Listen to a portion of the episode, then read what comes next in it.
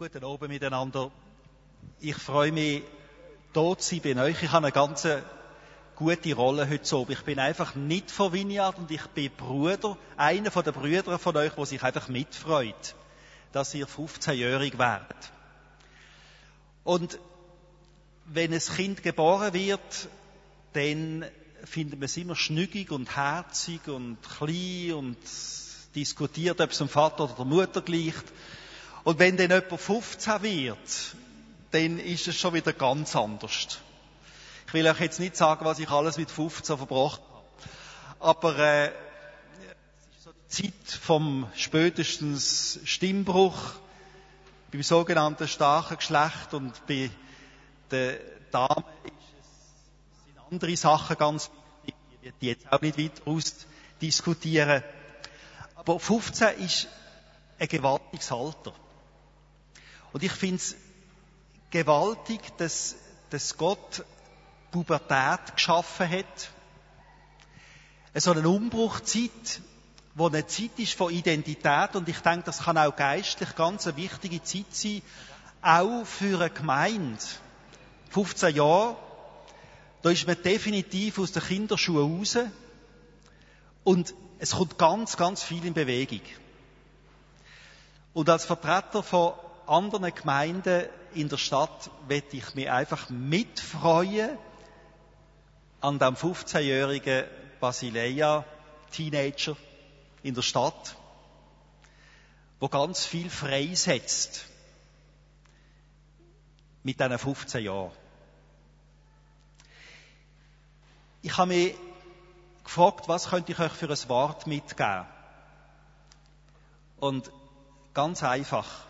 Jesus sagt, Friede sei mit euch. Und wie mich der Vater gesandt hat, sende ich euch.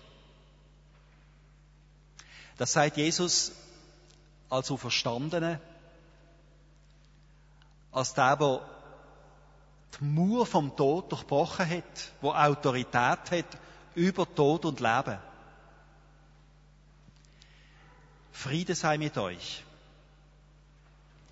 Und wir wissen, dass das nicht einfach irgendein so ein Judihui-Gedanke ist von Jesus, sondern dass ihn das das Leben gekostet hat, dass Friede wird.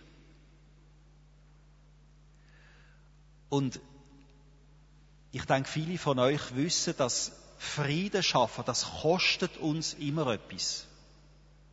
Friede, das ist etwas, wo eine tiefe, tiefe Sehnsucht im Mensch drin ist, eine tiefe Sehnsucht von den Menschen in unserer Stadt. Aber Frieden, das ist gar nicht so, so gratis. So das kriegst du einfach. Sondern Frieden, das ist etwas, wo wir uns müssen, dass es wird. Und darum habe ich euch ein Brot mitgebracht. Ein Brot macht nur Sinn, wenn man es isst. Und dann gibt es Kraft. Und dann hat man Kraft, um etwas weiterzugeben. Und ich habe euch das Brot mitgebracht, dass ihr als Vineyard das miteinander teilt, dass ihr es esset und dass euch das Kraft gibt. So wie Jesus sagt, ich gebe mein Leben, ich gebe Kraft, ich gebe Brot. Aber ich will nicht, dass ihr es einfach esset, sondern dass ihr es nehmt und stark werdet dran und es weitergehen in die Stadt. Weitergehen all diesen Leuten, die Sehnsucht haben nach Frieden. Es ist gewaltig, dass der Frieden, wo Jesus dieser Stadt will bringen, der bringt er durch die Menschen, die ihn kennen, die bei ihm satt worden sind. Und ich denke, die Vineyard Basel hat in den letzten Jahren ganz neue Wege eingeschlagen, das ganz praktisch fühlbar zu machen. Fühlbar zu machen für Menschen in Not. Fühlbar machen für Menschen, die das nächste Mal einfach müssen geliebt werden damit sie nachher das Evangelium können kapieren und das Evangelium in ihrem Herz Fuß fasst. Ihr seid als Vineyard eine prophetische Gemeinde in unserer Stadt weil ihr ganz klar prophetische Zeichen setzt, wie man Menschen gern hat, einfach mit dem fängt an. Und über die Liebe, über die Sprache, wo wir Menschen so gut verstehen und immer zu wenig davon haben, werdet ihr gesegnet, dass Menschen durch euch ins Reich Gottes kommen. Jetzt brauche ich noch jemanden, der mir das Brot abnimmt. Christian. Jetzt werde ich gerne noch für euch beten. Jesus, in deinem Namen werden der Christian und die ganze Gemeinde, der Martin, der Michel und alle die Leiterinnen und Leiter in dieser Gemeinde segnen. Aber jedes einzelne Mitglied, auch die Kinder zwischen 0 und 4 und die älteren Kinder. Und danke, dass du allen sagst, Friede mit dir. Und danke, dass wir den Frieden von dir dürfen empfangen. Jesus, segne du die Vineyard-Gemeinde. Segne du sie mit der Botschaft vom Frieden. Segne sie, dass der Frieden durch sie durch in die Stadt hineinfließt. Ich segne euch, dass ihr ein Segen sind in dieser Stadt. Ein Teil vom Liebe in dieser Stadt, wo austeilt Brot und Leben. Amen. Tut richtig gut. Ein paar Sachen haben uns natürlich erinnert. Haben wir gesehen, da ist Inspiration von Bern zu euch gekommen. Ich weiß aber auch von ganz viel Inspiration, wo von Basel nach Bern gekommen ist. Und wir haben uns wirklich sehr gefreut, dass wir äh, da mit euch können feiern Wir machen jetzt das spontan, dass wir da auch noch etwas dürfen kurz sagen. Ich selber habe noch ein eine peinliche Erinnerung äh, an die Kille und an den Gottesdienst. Ich bin nämlich mal extra früh gekommen, weil ich Predigt, zur Predigt eingeladen war. Bin dann reingelaufen und da ist schon einer da gestanden am Predigen. Weil ich Löhl nicht realisiert habe, dass ihr Gottesdienstzeiten geändert habt. Und ich habe irgendwie auf die halbe acht kommen. Und es ist halt um halb sechs losgegangen. Das ist natürlich ein Berner, oder? ein langsamer Berner, genau. Also, aber so peinliche Momente, also das ist einer der peinlicheren Momente in meinem Leben gewesen, äh, wo ich da reingelaufen bin und gemerkt, da steht schon ein anderer an meinem Platz. Aber eben, wir sind äh, miteinander, die Vineyard Basel, die Vineyard Bern, äh, durch verschiedenstes durch. Wir haben vieles gefeiert an äh, Sieg, auch Schwierigkeiten miteinander erlebt nicht. Und wenn ich zurückschaue in meine Geschichte mit der Vineyard, dann muss ich sagen, ist es ja wirklich nicht einfach, sind es nicht einfach die Erfolge, wo äh, mir in Erinnerung sind, sondern dort, wo Gott durchgetragen hat, auch die Schwierigkeiten, durch Spannungen durch, durch Herausforderungen durch. Auch wenn wir als Leitungsteam heute zusammen sind in Bern, ist es nicht in erster Linie äh, so die Zeiten von, von der Sieg, die uns stark gemacht hat, die uns zusammengebracht haben, sondern dort, wo wir miteinander auch durch Herausforderungen durch sind. Und mich freut es darum sehr, einfach euch jetzt so zu sehen und nach 15 Jahren zu sehen, ihr seid dran, ihr tönt das, wo Gott euch aufgetragen hat, wirken in die Stadt hinein. Und ich kann einfach sagen, wenn auch nachdem, als ich das gesehen habe, ich bin stolz auf euch. Das geht mir auch so. Und ich möchte euch noch einen Gedanken mitgeben. In den letzten Monaten hat mich das Buch von Jean Vanier sehr beschäftigt. In Gemeinschaft leben heißt das. Äh, für die, die das wollen, lesen. Mich dunkt das persönlich eines der besten Bücher, die ich je äh, gelesen habe. Und ich habe schon ziemlich viel gelesen. Mein Leben ist relativ lang schon. Ähm, er schreibt da, in eine Gemeinschaft geht man, um selber glücklich zu werden.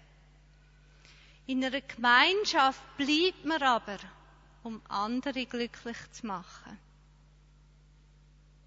Also wenn ich in eine Gemeinschaft hineinkomme, dann erwarte ich, glücklich zu werden. Und wenn ich mich entscheide, zu bleiben, dann weiß ich, ich mache es, um andere glücklich zu machen. Und ich kenne euch nicht so gut, ich weiß nicht, vielleicht sind die einen da, wo gerade frisch dazugekommen sind und denken, wow, die Gemeinschaft, die wird mir alles genau geben, was ich brauche.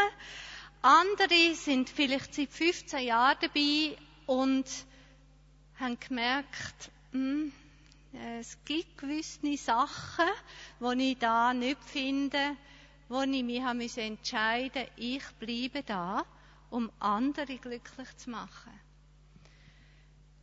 Als ich das so gelesen habe, hat mich immer wieder beschäftigt, zu merken, das sind Sachen, die ich nicht selber kann. Nicht, äh, da langt mein guter Wille nicht. Da regen mich manchmal die Leute zu fest auf, oder? Äh, die gehen mir auf den Wecker und äh, am liebsten würde ich sagen, macht doch euren Mist selber. Ähm, da brauche ich. Sagen wir das auch, oder? Manchmal, aber nur ganz, nur unter uns, oder? Ähm, dann weiß ich, von mir aus ist mir das nicht möglich. Aber heute ist Pfingsten. Und das ist die grosse Nachricht, die gute Nachricht. Jesus, Gott hat uns den Heiligen Geist gegeben. Genau für das. Dass wir das können tun, was er uns vorgelebt hat. Dass wir das nicht aus eigener Kraft tun müssen, sondern wirklich in der Kraft vom Heiligen Geist. Und für das würde ich auch gern für euch beten. Und ich will dich einladen, Heiliger Geist, dass du Basileia, die da in Basel, einfach heimsuchst. Dass du ihnen deine Gegenwart schenkst, dass du ihnen dort begegnest, wo sie merken, da langt unsere Kraft, unser Gutwille nicht für die Gemeinschaft da braucht's mehr, viel mehr dazu. Und danke, Heiliger Geist, dass du genug hast, dass du viel, viel mehr gibst, wieder, dass wir uns vorstellen können, um wirklich in der Gemeinschaft zu stehen, um andere glücklich zu machen. Und ich möchte jedes Einzelne einfach sagen, was dazugehört, mit der Gewissheit, wir haben den Heiligen Geist wo uns da zu Hilfe kommt und wo uns immer wieder hilft, den Entscheid zu treffen, zu bleiben, um andere glücklich zu machen. Amen. 15 Jahre Basilea Venia Basel. Also als Leiter und Vertreter des Trägerskreises möchte ich einfach einige Worte an euch richten. Ähm, ein toller Meilenstein. Unsere Gemeinde hat in den vergangenen 15 Jahren, ich würde sagen in den ersten 15 Jahren, einige Phasen durchlaufen und das sind ja verschiedene. Und nur einen kurzen Rückblick, ich meine, wir, haben ein, wir hatten eine Gründungsphase, eine Aufbruchsphase, die geprägt war mit Begeisterung, mit Leidenschaft, hohes Engagement, große Dynamik. Dann hatten wir ohne dann den, äh, Anspruch zu haben, voll, vollständig zu sein hier. Wir haben eine Findungsphase, wir haben vieles ausprobiert. Ähm, wir hatten neue Ansätze des Gemeindebaus ausprobiert. Ähm, nicht alles hat funktioniert, aber vieles hat doch funktioniert. Wir hatten, würde ich sagen, eine Erfolgsphase. Wir hatten Wachstum, wir hatten hohes Engagement und Identifikation. Wir hatten zwei Gottesdienste pro Sonntag. Das war eine tolle Zeit. Und dann kamen wir in eine Krisenphase. Auch die gab es.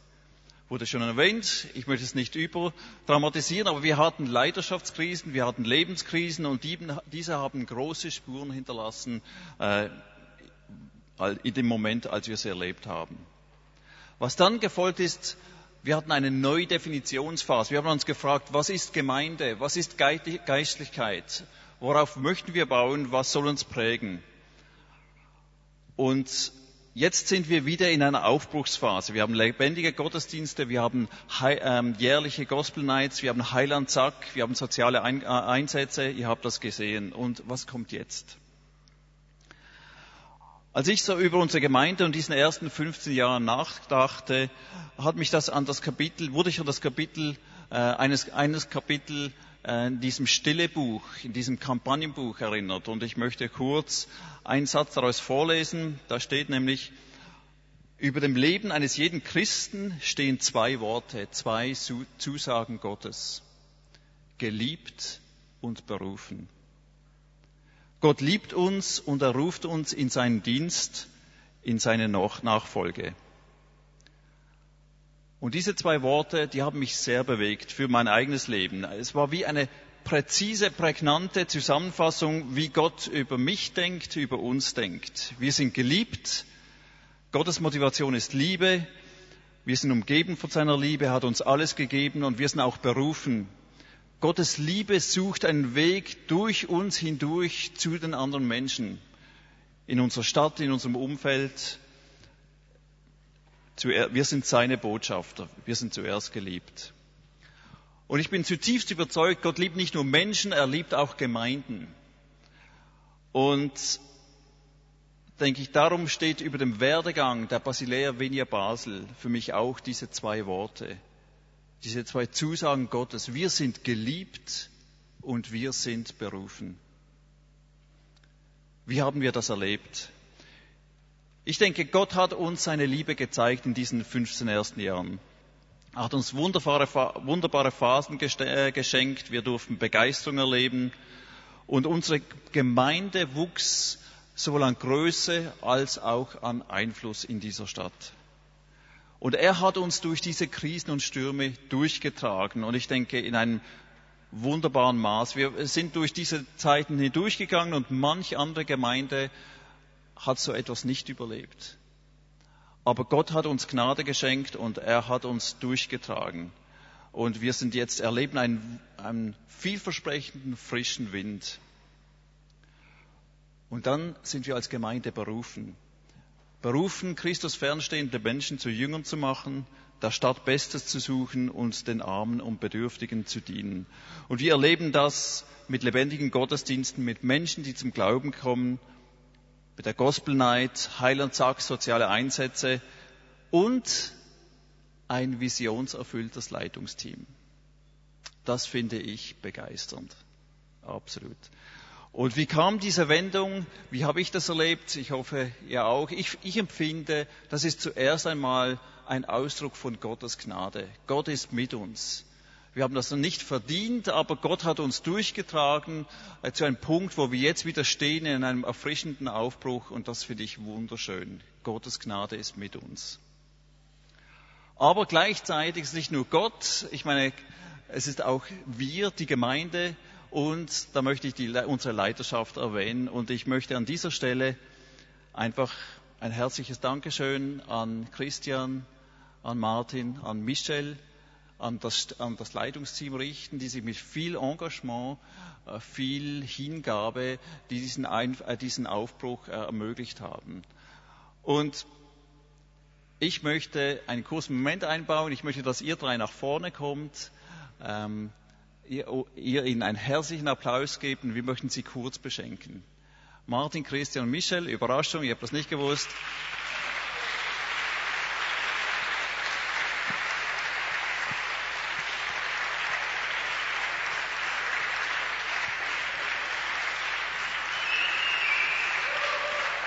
Genau, lasst uns sie feiern.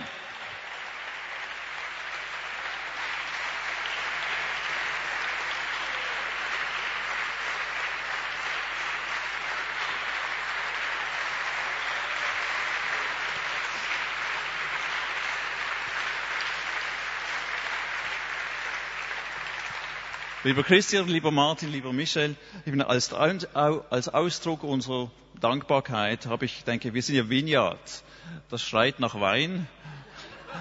Und ich möchte euch jedem ein kleines Präsent überreichen. Erstens. Und wir möchten für Sie beten. Und ich möchte einfach euch bitten, aufzustehen und wir möchten uns einen, einen Moment nehmen, wo wir laut für sie beten. Ich werde einen Abschluss machen, aber wir nehmen uns zwei Sekunden, wir nehmen uns zehn Sekunden, eine halbe Minute. Und ich bitte euch, die Hände auszustrecken und diese drei Männer hier mit ihren Familien einfach zu segnen. Jetzt gerade, laut und jetzt.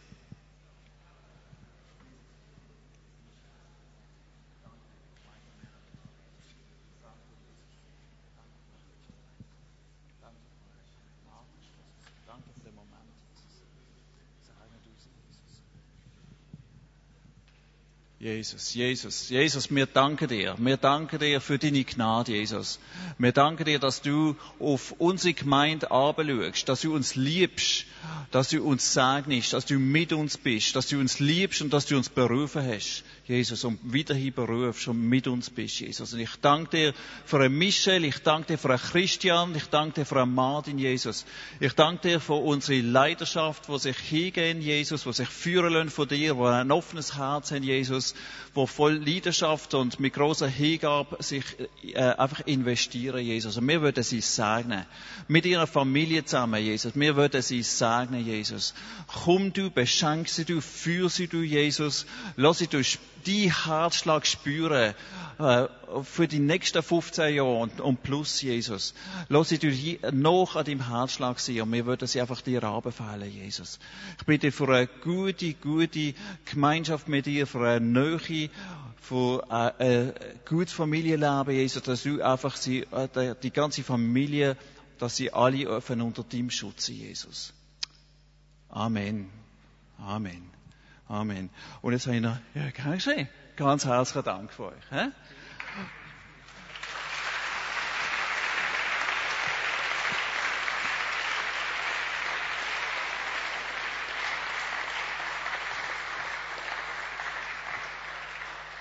Und ich habe noch einen kleinen Gedanken. Ich habe mir einfach überlegt, was wünsche ich mir für unsere Gemeinde? Und ich wünsche mir, dass dieser erfrischenden Wind, diesen, dieser neue Wind in unseren Segel, dass, dass wir hier eine Nachhaltigkeit erreichen dieses Aufbruchs. Ich wünsche mir, dass, dass, diese, dass, es, dass diese, dieser Wind sich verbreitert und verankert in unserer Gemeinde.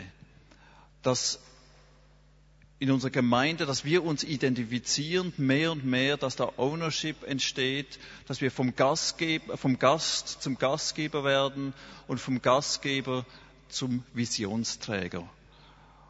Und ich möchte euch eine, zum Abschluss eine ganz kleine Geschichte, eine bekannte Geschichte vorlesen. Ähm, die spielt im Mittelalter und die geht wie folgt.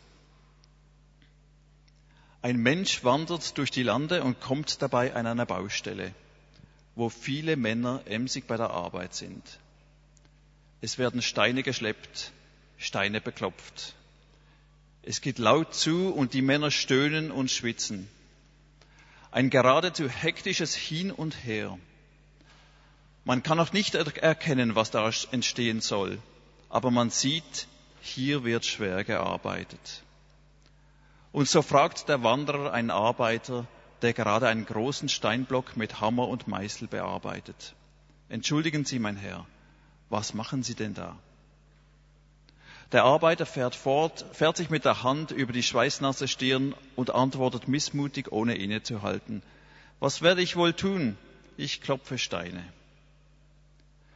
Der Wanderer, noch nicht viel schlauer durch diese Antwort, fragt einige Meter weiter den nächsten Arbeiter. Entschuldigung, mein Herr, darf ich fragen, was Sie da tun? Der hält kurz inne und antwortet, ohne den Wanderer eines Blickes zu würdigen, ich behaue, ich behaue einen Spitzbogen. Unser Wanderer geht wieder ein paar Schritte weiter auf einen anderen Arbeiter zu und fragt noch einmal, entschuldigen Sie, mein Herr, was machen Sie denn da? Der Gefragte wiederum hält kurz inne mit dem Steineklopfen und sagt, und dabei leuchten seine Augen, ich baue eine Kathedrale.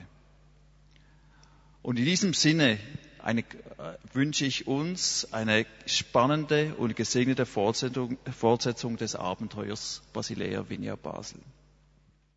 Ich würde euch gerne ein paar Gedanken weitergeben. Wenn ihr hier reingekommen seid, wir haben extra vorne die Türen aufgemacht, dann sieht man es nicht so. Aber draußen steht groß mit Graffiti an der Mauer und über den Türen Kinderschänder. Also mit Graffiti, das wird viele tausend Franken kosten, das wieder wegzuputzen und ähm, das wegzumachen. Auch irgendwie drüben am Boden steht's Kinderschänder an der, an der Kirchenmauer, an der Kirchentür. Heute las ich in der Sonntagszeitung, dass die Kirche am Zerbröckeln ist, dass man nicht weiß, ob noch etwas übrig bleiben wird von der Kirche. Ganz pessimistische Artikel in der Badischen Sonntagszeitung heute. Und ich finde das irgendwie sehr erschreckend und denke mir, das ist nicht die Idee, wozu Kirche angetreten ist vor 2000 Jahren. Dass sie so beschimpft wird und dass ihr auch so viel, in ihr so viel Schlechtes passiert, wie das momentan jetzt ans Licht kommt. Kirche war einmal anders gedacht. Und als sie gegründet wurde vor 2000 Jahren an diesem Pfingstfest, der Geist Gottes ausgegossen wurde und die erste Gemeinde zustande kam, da war die Idee, dass diese Kirche ein Ort der Hoffnung ist, ein Ort der Barmherzigkeit und ein Ort der Wahrheit. Und ich wünsche mir, dass, dass wir es schaffen und dass viele Kirchen es schaffen, dass es die großen Kirchen, katholisch, evangelisch, ob orthodox, ob reformiert, ob Freikirche, dass wir es schaffen, dass Kirche wieder zu einem Ort der Hoffnung wird, ein Ort der Wahrheit und ein Ort der Barmherzigkeit, wo Menschen Hoffnung bekommen, dass es eine gute Zukunft gibt für sie, dass man Gott zutiefst vertrauen kann und sein Leben in seine Hände. Und dann darf man Hoffnung haben. Orte der Wahrheit, ein Ort der Wahrheit, wo es aufrichtig zugeht, wo nichts vertuscht und verheimlicht wird, wo es nicht scheinheilig ist, sondern wirklich heilig. Und Orte der Barmherzigkeit, wo Menschen zutiefst Liebe erleben und Annahme erleben und Vergebung Vergebung und Versöhnung erleben und Hilfe erfahren. Ein Ort der Barmherzigkeit. Wenn Kirche so ist, dann ist sie das Licht der Welt, dann ist sie die Stadt auf dem Berge. Und dazu sind wir vor 15 Jahren angetreten, um so ein Ort zu sein. Und es ist wirklich so, auf dieser Reise geschieht ganz vieles. Mal ist man näher dran an dem Ziel, mal ist man weiter weg.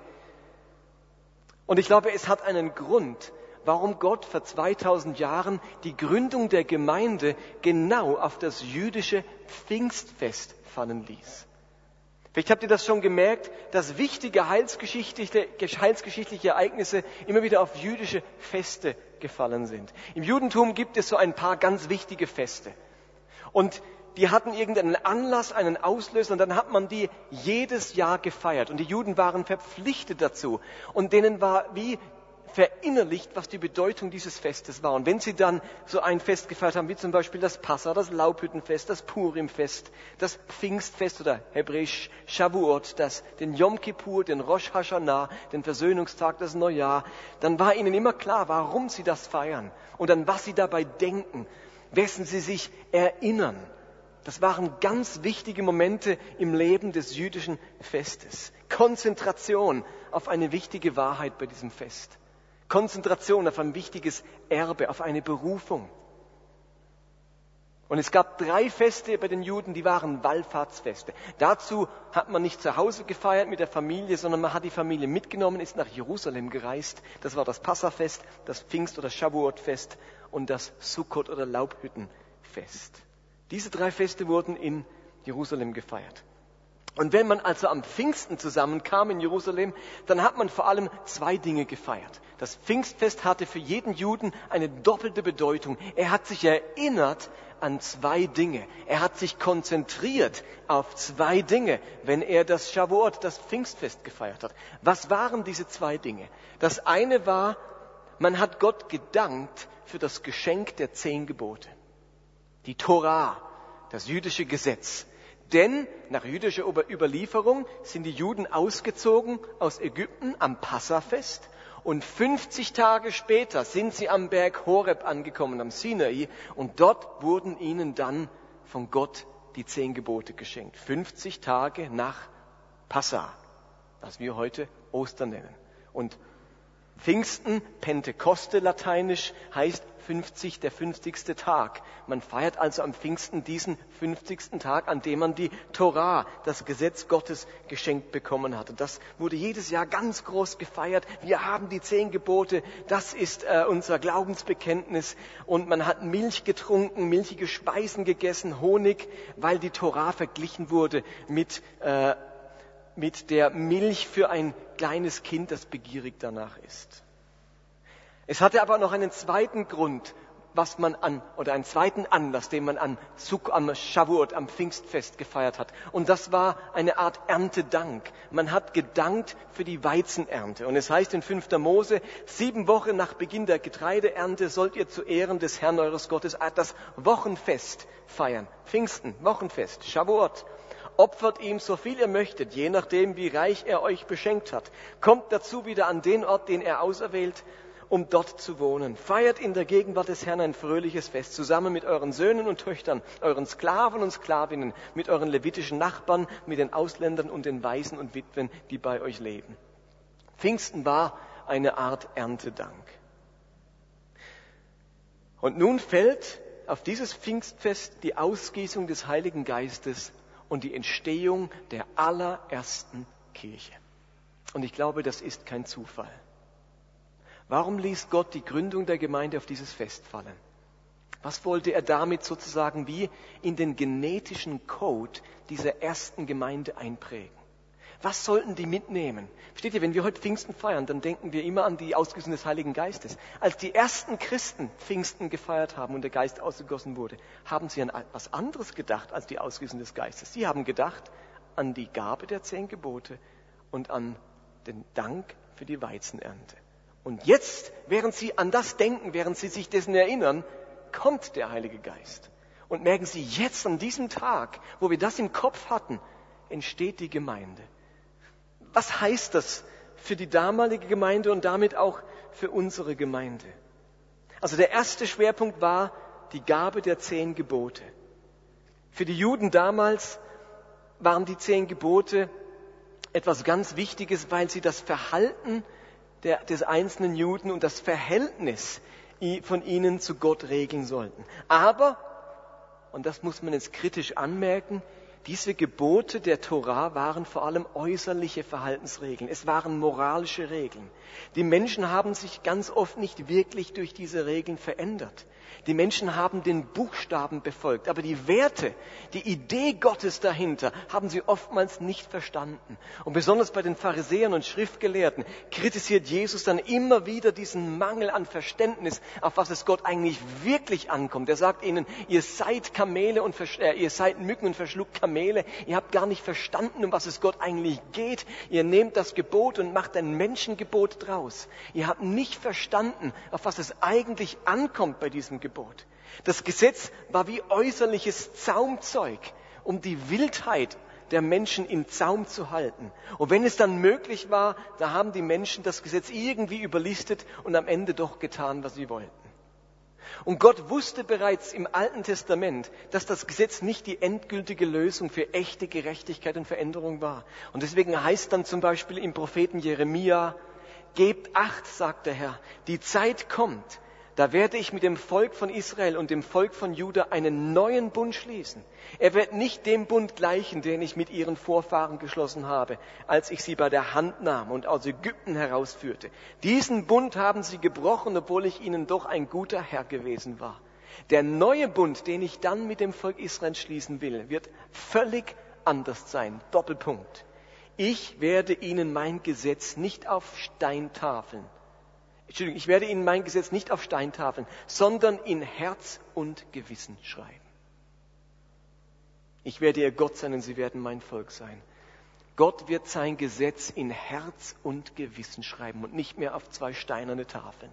Und der Prophet, Hesekiel sagt, und ich werde euch ein neues Herz geben und euch einen neuen Geist schenken. Ich werde das Herz aus Stein aus eurem Körper nehmen und euch ein Herz aus Fleisch geben. Und ich werde euch meinen Geist geben, damit ihr nach meinem Gesetz lebt und meine Gebote bewahrt und ihr und euch danach richtet. Gott verheißt, es kommt der Tag, das sind nicht mehr die, diese Steintafeln das Zentrale, sondern ihr werdet das Gesetz in euer Herz und euer Gewissen geschrieben bekommen. Ihr werdet Menschen werden, die plötzlich aus innen heraus, nicht von außen, nicht weil es irgendwo geschrieben steht, sondern von innen heraus Leidenschaft und Lust an diesem Gesetz haben. Ihr werdet verstehen, auf was es Gott ankommt, was er will, was seine Prinzipien sind, was seine Werte sind und werdet danach leben. Ihr habt das Herz auf, ihr habt das Gesetz in euer Herz hineingeschrieben. Und selbst wenn die Gesetzestafel zerbrechen würde, selbst wenn ihr sie nicht hättet, dieser Geist Gottes ist in euch das Allerwichtigste, das euch hilft, die Menschen zu sein, die ich mir von euch wünsche. Leidenschaftliche Nachfolge und nicht Buchstabenfrömmigkeit ist erst möglich, durch dieses Pfingstfest, als der Heilige Geist kam. Da hat sich etwas Gravierendes verändert. Paulus kann schreiben, ihr seid ein Brief Christi, von uns geschrieben, aber nicht mit Tinte, sondern mit dem Geist des lebendigen Gottes, nicht auf Steintafeln, sondern in die Herzen der Menschen. Da greift Paulus diesen Gedanken der Propheten auf und sagt, das ist jetzt passiert. Viele von euch Heiden, die jetzt gläubig sind, ihr habt noch nie was von der Tora gehört, ihr seid nicht erzogen in den zehn Geboten, ihr stammt aus Kolosse, aus Philippi, aus Rom, ihr hattet mit dem Judentum nichts zu tun. Und jetzt glaubt ihr in den Christus und plötzlich tut ihr durch diesen Geist das, was Gott wichtig ist, weil es in eurem Herzen drin steht. Man kann plötzlich ein leidenschaftlicher Nachfolger Gottes sein durch dieses Geschenk des Heiligen Geistes. In unserem Gewissen wohnen plötzlich Gottes Werte, Gottes Ethik, Gottes Prinzipien. Leidenschaftliche Nachfolge Jesu bedeutet, dass ich tief in meinem Innern voller Überzeugung, voller Erkenntnis und Begeisterung bin von Gottes Gerechtigkeit und Gottes Vorstellungen vom Leben. Leidenschaftliche Nachfolger Jesu dürfen nicht länger wie die Menschen im Alten Testament einen Buchstabengehorsam an den Tag legen, der vielleicht penibel, gesetzlich und hartnäckig ist, die aber in ihrem Inneren nicht wirklich Veränderung erleben und von den göttlichen Überzeugungen geprägt sind. Ihr Lieben, letztlich gibt es seit Pfingsten nur drei Möglichkeiten. Entweder man ist ein lauer Christ, der versucht mit dem Minimum durchzukommen. Gerade so das Minimum erfüllen. Oder man ist ein Pharisäerchrist, für den es vor allem auf die äußerliche Frömmigkeit ankommt und nicht so sehr auf Herzensveränderung. Oder man ist eben ein leidenschaftlicher Nachfolger Jesu, der mit Herz und Gewissen darum ringt, herauszufinden, was Gottes Idee vom Leben ist und was göttlicher Gerechtigkeit entspricht. Und ich wünsche mir, dass wir in unserem genetischen Code das drin haben. Wie die erste Gemeinde, die wusste, das Geschenk der zehn Gebote ist uns ganz neu widerfahren, nicht durch Steintafeln, sondern der Geist Gottes erneuert etwas in uns. Wir können plötzlich tatsächlich Menschen sein, die diesem Gott von Herzen nachfolgen, die machen, was ihm gefällt. Das ist das große Ereignis am Pfingsten. Wir kommen weg von der Buchstabenfrömmigkeit, denn der Buchstabe tötet und der Geist macht lebendig. Und es wird etwas lebendig, begeistert, leidenschaftlich, ansteckend. Und das haben die ersten Christen erlebt. Und das wünsche ich mir für unsere Gemeinde. Deswegen ist einer unserer, unserer Mottos, wir wollen, dass aus Christus fernstehenden Menschen leidenschaftliche Nachfolger Jesu werden. Und ihr Lieben, das wird man nicht durch die Steintafel. Sonst hätte Gott sie immer nur immer erneuern müssen. Er hat gesagt, es wird was Neues, muss was Neues kommen, ein völlig neuer Bund. Diese leidenschaftliche Nachfolge erreicht man nur, wie Christa auch gesagt hat, nicht durch genug guten Willen, sondern durch diesen Geist Gottes, der etwas in Herz und Gewissen hineinschreibt. Und das ist das Geschenk der neutestamentlichen Gemeinde. Solche Menschen dürfen wir werden, die das im Herzen haben. Es gibt aber noch einen zweiten Gedanken oder eine zweite Sache, die die ersten Christen im Kopf hatten, als der Geist ausgegossen wurde und die Gemeinde gegründet wurde. Nämlich diesen Gedanken des Erntedanks. Und wenn man genau nachliest, dann wird in der Beschreibung des Shavuot, des Pfingstfestes im Alten Testament, folgende Sache noch erwähnt. Und das ist ein ganz wichtiger Zusatz. Neben dem, was ich vorhin gelesen habe, feiert, bringt Opfer, kommt nach Jerusalem, seid fröhlich, heißt es dann noch Folgendes. In 3. Mose 23. Am 50. Tag nach dem siebten Sabbat sollt ihr mir ein Speiseopfer von der neuen Ernte darbringen. Jetzt wird das Shavuotfest wieder beschrieben. Und dann heißt es in Vers 22, wenn ihr erntet, sollt ihr euer Feld nicht bis an den Rand abernten und keine Nachlese halten. Lasst etwas übrig für die Armen und die Fremden bei euch. Ich bin der Herr, euer Gott. Das war ein ganz wichtiges Gebot im Alten Testament, das immer wieder im Zusammenhang mit dem Pfingstfest wiederholt wurde. Die Juden haben ihre Getreideernte eingebracht, Gott dafür gedankt, dass er Regen schenkt. Und sie haben aber gewusst, dass ein Teil der Ernte den Armen und den Ausländern gehört. Das Wochenfest, das, Fassa, äh, das Pfingstfest war für die Juden auch immer ein soziales Fest. Jeder Arme und jeder Ausländer wusste, dass er wegen diesem Fest die Chance hatte, selbst etwas Getreide zu bekommen und damit sein täglich Brot zu sichern. Und jeder Jude war sich an diesem Fest bewusst, dass Gott sich um die Armen und um die Ausländer sorgt Und sie sollten seine Sorge teilen und deswegen das Feld nicht bis an den Rand abernten. Lass noch einen Meter stehen und geh nicht nochmal dem Mähdrescher drüber sozusagen, sondern das, was da noch übrig bleibt, das dürfen sich die Armen und die Ausländer ne nehmen. Es war unmöglich, ausgelassen an diesem Pfingstfest zu feiern, ohne zuvor von der eigenen Ernte etwas den Armen und Ausländern überlassen zu haben. Ist euch das bewusst? Das war im Kopf aller Juden, wenn sie Pfingsten gefeiert haben. Die hatten gerade was übrig gelassen von ihrem Feld. Die haben gerade zugeschaut, wie die Armen kommen und den Rest genommen haben. Und Gott lässt die Gründung der neutestamentlichen Gemeinde genau auf dieses Fest fallen. Und ich glaube, dass die ersten Christen deswegen das in ihrem genetischen Code drin hatten. Wenn Gott will, dass die Gemeinde am Pfingstfest entsteht, dann muss auch diese Gemeinde Gottes Sorge für die Armen und die Ausländer mitteilen. Das haben die verstanden neutestamentliche Gemeinde, die Entstehung der Kirche und die Sorge um die Armen gehört zusammen. Und wisst ihr, was dann passiert? Apostelgeschichte 2. Alle Gläubigen kamen regelmäßig zusammen und teilten alles miteinander, was sie besaßen. Wer ein Grundstück oder anderen Besitz hatte, verkaufte ihn und half mit dem Geld denen, die in Not waren. Und Kapitel 4. Armut gab es bei ihnen nicht, weil die Leute, die Land oder Häuser besaßen, etwas von ihrem Besitz verkauften und das Geld den Aposteln brachten, damit sie es an die Bedürftigen verteilen konnten. Merkt ihr was? Das, was am Pfingstfest die Juden getan haben, hat sich sofort herüber verpflanzt in die neutestamentliche Gemeinde. Sie wussten, wir feiern das Geschenk des Geistes, der das Gesetz in unser Herz gibt und wir sind verantwortlich für Menschen in Not und Menschen mit Bedürfnissen. Das war klar und ab dann haben die so gelebt.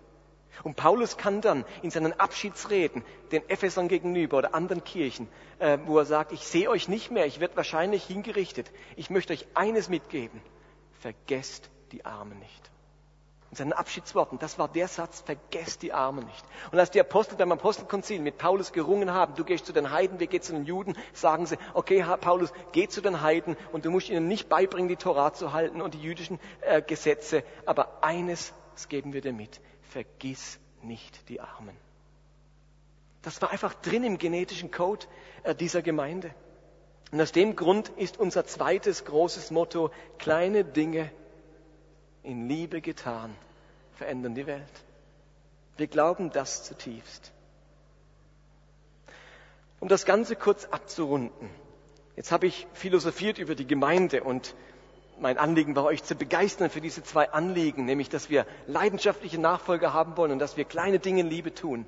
Ich möchte euch noch einen ganz persönlichen Gedanken mitgeben, der mir bei der Vorbereitung sehr wichtig wurde. Es war, als Gott, wenn Gott zu mir sagt, das mit dem abgeernteten Feld bis an den Rand, das ist nicht nur ein Gesetz für die Armen, ein soziales Gesetz, es ist auch ein zutiefst geistliches Gesetz.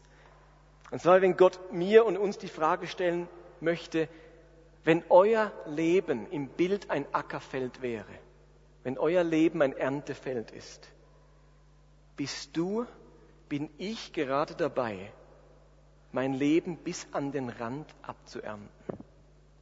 Lebe ich mein Leben bis an den Rand? Lebe ich bis ans Limit? Hat mein Leben noch Spielraum? Wir dürfen unser Leben gemäß dieses Gebotes nicht bis zum Rand leben. Wir müssen in unserem Leben noch etwas stehen lassen. Wir dürfen in unserem Leben auf den verschiedensten Bereichen nicht bis zum letzten, nicht bis zum äußersten gehen. Und ihr Lieben, stellt euch selbst die Frage, ich möchte euch die mitgeben, weil wir nur so die nächsten 15 Jahre überleben. Lebe ich kräftemäßig mein Leben bis zum Rand?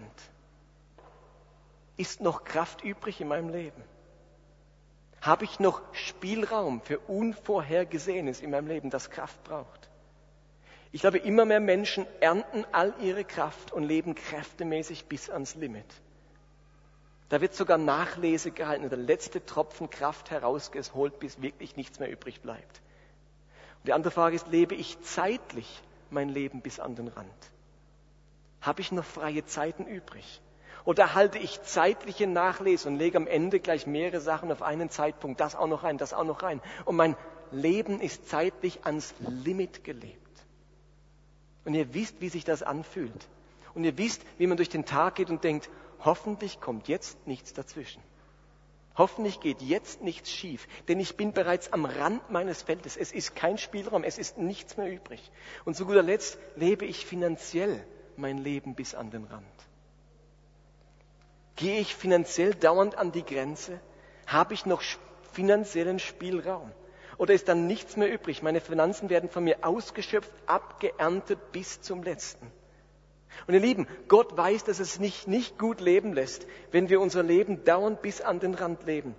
Das ist kein Zeichen von besonderer Hingabe oder von Fleiß, sondern ehrlich gesagt von Dummheit und von Gier. Es gibt Zeiten in unserem Leben, da werden wir innerlich zu Armen, zu Fremden. Das sind Zeiten der Not, Zeiten der Schwierigkeiten, die besondere Kraft brauchen. Das sind Zeiten, die uns fremd sind, in denen wir uns wie Fremde dem Leben gegenüber fühlen, weil uns so Fremdartiges widerfährt. Dinge, die wir nicht, mit denen wir nicht gerechnet hätten, Probleme, die uns bisher unbekannt waren. Und dann sind wir die Fremden und dann sind wir die Armen. Und wenn unser Leben abgeerntet ist bis zum Rand, zeitlich, kräftemäßig, finanziell, dann haben wir ein Problem. Man könnte auch simpel formulieren, habe ich Reserven in meinem Leben? Die kommen uns manchmal irgendwie unnötig vor. Warum nichts machen aus der übrigen Kraft? Warum nichts tun mit der übrigen Zeit? Und die Juden werden sich gefragt haben, warum nicht ernten bis zum Rand? Warum weniger verdienen? Warum weniger zu essen haben? Sie taten es um der Armen und Fremden willen. Und wir tun es um der armseligen und fremdartigen Zeiten in unserem Leben. Und darum glaube ich, dass heute drei Dinge dran sind. Wir wollen leidenschaftliche Nachfolger Jesu sein. Wir wollen keine Buchstabenchristen sein, sondern Jesus mit vollem Herzen und mit echter Gewissensüberzeugung nachfolgen. Wir wollen zum Zweiten kleine Dinge in Liebe tun.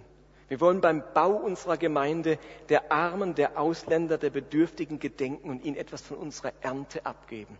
Und drittens, wir wollen unser Leben nicht bis zum Limit leben. Es ist vernünftig und durch und durch geistig, geistlich im Leben Kraftreserven, Zeitreserven und dann finanzielle Reserven stehen zu lassen, um für meine seelische Armut und die eines anderen Kraft und Zeit und Geld übrig zu haben. Das würde ich uns gerne mitgeben.